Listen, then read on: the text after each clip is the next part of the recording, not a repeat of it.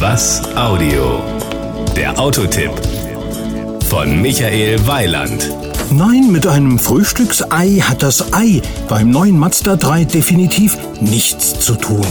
Geschrieben wird es auch I und mit dem Wörtchen Stop dahinter kommen wir der Sache schon näher.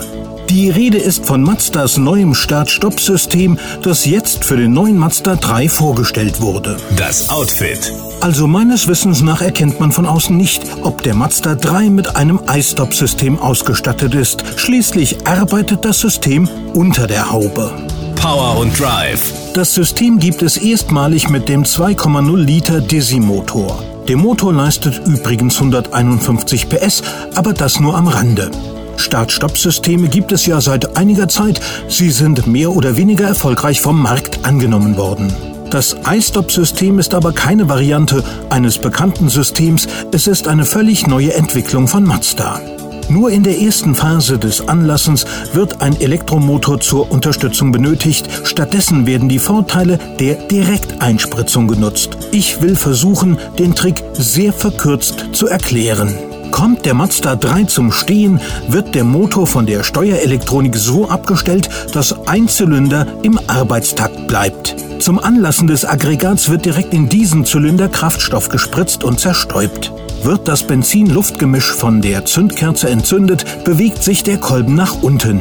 Gleichzeitig bekommt die Kurbelwelle von dem elektrischen Anlasser einen zusätzlichen kleinen Drehimpuls. Beides zusammen sorgt für den äußerst schnellen Motorstart. Ingenieure mögen mir diese starke Vereinfachung bitte verzeihen. Zusammen mit anderen Maßnahmen spart das System 14% gegenüber dem Mazda 3 der ersten Modellgeneration. Die Kosten.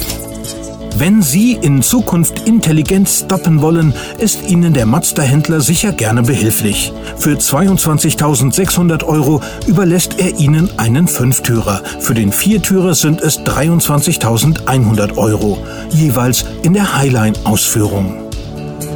Das Gesamtbild. Also reden wir nicht lange drum herum. Je teurer der Sprit ist, umso wichtiger ist es, Systeme zu haben, die unnötigen Spritverbrauch unterbinden. Und ehrlich gesagt sehe ich keinen Grund, warum ein Motor im Stau oder vor der Ampel dauernd laufen soll. Das war ein Autotipp von Michael Weiland. Mehr zu diesem und anderen Themen gibt's auf was-audio.de.